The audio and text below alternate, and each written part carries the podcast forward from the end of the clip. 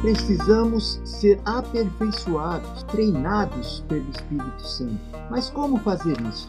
Deixe-me dar uma pitada pentecostal sobre essa questão e aconselho que você faça o que eu sempre digo: não jogue fora todo o mingau por causa do caroço. Jogue fora o caroço e aproveite o que é bom para você.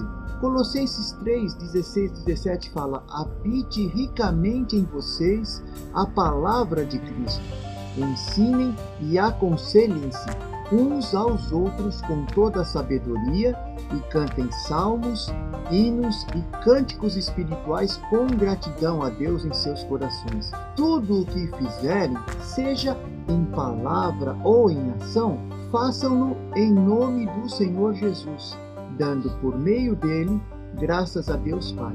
Em Lucas 2, de 25 a 38, a Bíblia fala de Simeão e de como o Espírito Santo estava sobre ele trazendo revelações. E é isso que a unção faz, ela te traz revelações. Nem o próprio Senhor Jesus Cristo, embora predestinado antes da fundação do mundo, veio ao mundo sem uma palavra do homem, pois o homem é o gestor determinado por Deus sobre a terra. Deus não age sem a concordância com o homem. E saiba, como já falei no passado, que por isso também nosso inimigo gosta muito de se apoderar do homem para fazer as suas maldades, porque ele precisa do homem para fazer as coisas na terra. Mas vamos voltar à palavra que é o mais importante. É importante falarmos a palavra e com o tempo falando a palavra, elas vão nos sintonizar com o Espírito Santo. E é nessa concordância que as coisas se movem. Você é ramo frutífero, nada impedirá seu avanço. A bênção faz parte da sua história. Nada paralisará você. Você será rápido como a corça, decidirá com facilidade, com a mente sintonizada no Senhor. Em Lucas 10, 21, a Bíblia fala: Naquela hora, Jesus exultando. Veja bem, exultando significa que ele estava declarando e pulando, ele estava feliz.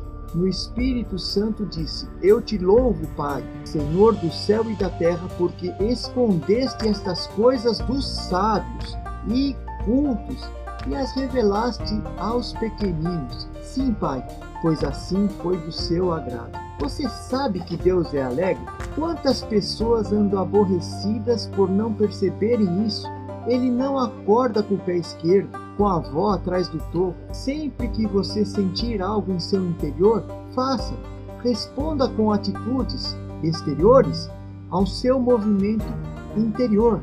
Disse-lhes mais: Ide, comei as gorduras e bebei as doçuras, e enviai porções aos que não têm nada preparado para si, porque esse dia é consagrado ao nosso Senhor.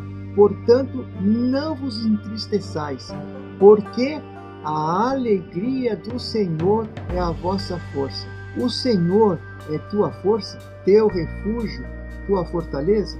Corra para Ele no dia de hoje e aproveite e tenha essa abundância de comer as coisas melhores, de beber as coisas suaves e doces, de ter não só para você, mas para os outros. Que você seja abençoado e continuamos no próximo estudo.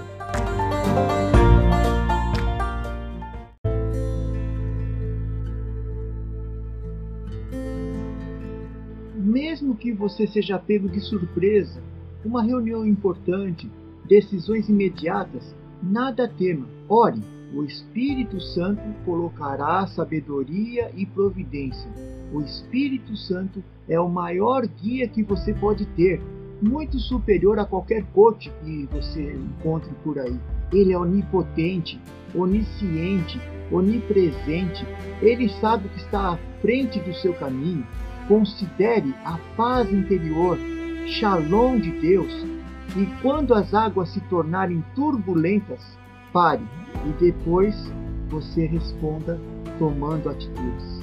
O Senhor nos ensina sobre as coisas da vida, nos guia a toda a verdade e a torna real para você.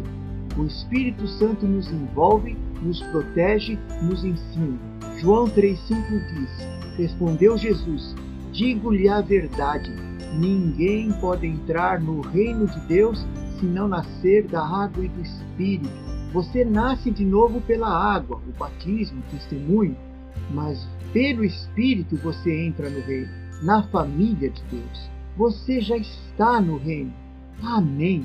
Você é peregrino nessa terra. A sua morada não é aqui, é lá no céu. Haja e viva como um embaixador desse reino aqui e agora. Em Mateus 12, 28 fala: Mas se é pelo Espírito de Deus que eu expulso demônios, então chegou a vocês o reino de Deus. Tome realmente consciência dessa palavra, porque você já está no reino de Deus, mesmo que isso ainda não seja um fato, é uma realidade, mas no mundo espiritual isso já aconteceu. E eu quero também usar um texto que eu sempre falo para as pessoas que está em Mateus 12, 33. Considerem, uma árvore boa dá bom fruto, uma árvore ruim dá fruto ruim, pois uma árvore é conhecida por seu fruto. Se você é uma macieira e está dando laranja, tem alguma coisa errada. O homem bom, do seu bom tesouro, tira coisas boas, e o homem mau, do seu mau tesouro, tira coisas más. Mateus 12, 35. Declare completamente, constantemente: o reino de Deus está sobre a sua casa, seus negócios, sobre os papéis, suas contas, tudo o que está sob a sua gerência. Quebre os grilhões, abra as portas, expulse qualquer sinal de trevas da sua vida ou do poder do inimigo que está te cercando e Confie no poder do Espírito Santo de Deus. O Espírito Santo de Deus trará as pessoas certas, os negócios abençoadores até você. Onde há o reino, há o poder de Deus manifesto. Se isso não está acontecendo na sua vida, considere essa mudança de pensamento, essa mudança de atitude. E lembre de João 3,34: Pois aquele que Deus enviou fala as palavras de Deus porque Ele dá o Espírito sem limitações. Cada um de nós recebeu uma unção. Por isso, quando somamos nossas unções, a igreja se fortalece. Jesus tinha unção sem limite, mas nós temos porções de unção que são complementadas na igreja. O Espírito dá vida. A carne não produz nada que se aproveite. As palavras que eu lhe disse são espírito e vida. Isso está em João 6:63. O Espírito Santo é quem vivifica. Se você quiser se aproximar das Escrituras apenas com o racional, com o pensamento intelectual, entender as coisas apenas pela sua mente, você não desfruta da vida. Então a pergunta é: você quer a vida de Deus? Você lembra da diferença entre logos e rema? As duas significam palavra em nosso idioma. Contudo, rema no grego representa a palavra vivificada. Como isso se aplica na sua vida? Digamos que você precise de cura. Então você pode usar uma das palavras de cura da Bíblia, por exemplo, o que está em Isaías 53, 5, que diz: Mas ele foi transpassado por nossas transgressões, foi esmagado por causa de nossas iniquidades.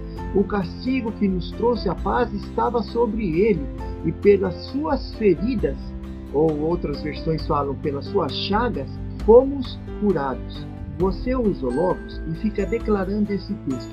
Nada está acontecendo. Não há nada visível. Por isso você precisa declarar que está no reino de Deus, onde inclusive isso já é realidade. E ainda o Espírito Santo me guia a toda a verdade. Você não vê nada, tomou até decisões erradas, mas não para de declarar, de proferir a palavra logos, até que em algum momento ela se torna rema, aquela coisa que traz aquela luz, aquela revelação, aquela sabedoria. Você precisa ver o que você já sabe. Vou repetir. Você precisa ver o que você já sabe. Você sabe na sua mente, mas você precisa ver no seu espírito. E o Espírito Santo é quem vai fazer isso. Confie nele. ele vai dar vida a você. Perceba a vida fluindo. E quando a vida não flui, pare.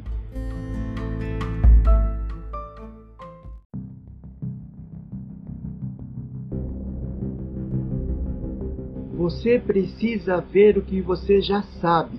Você não deve ser guiado pelo conhecimento do bem e do mal.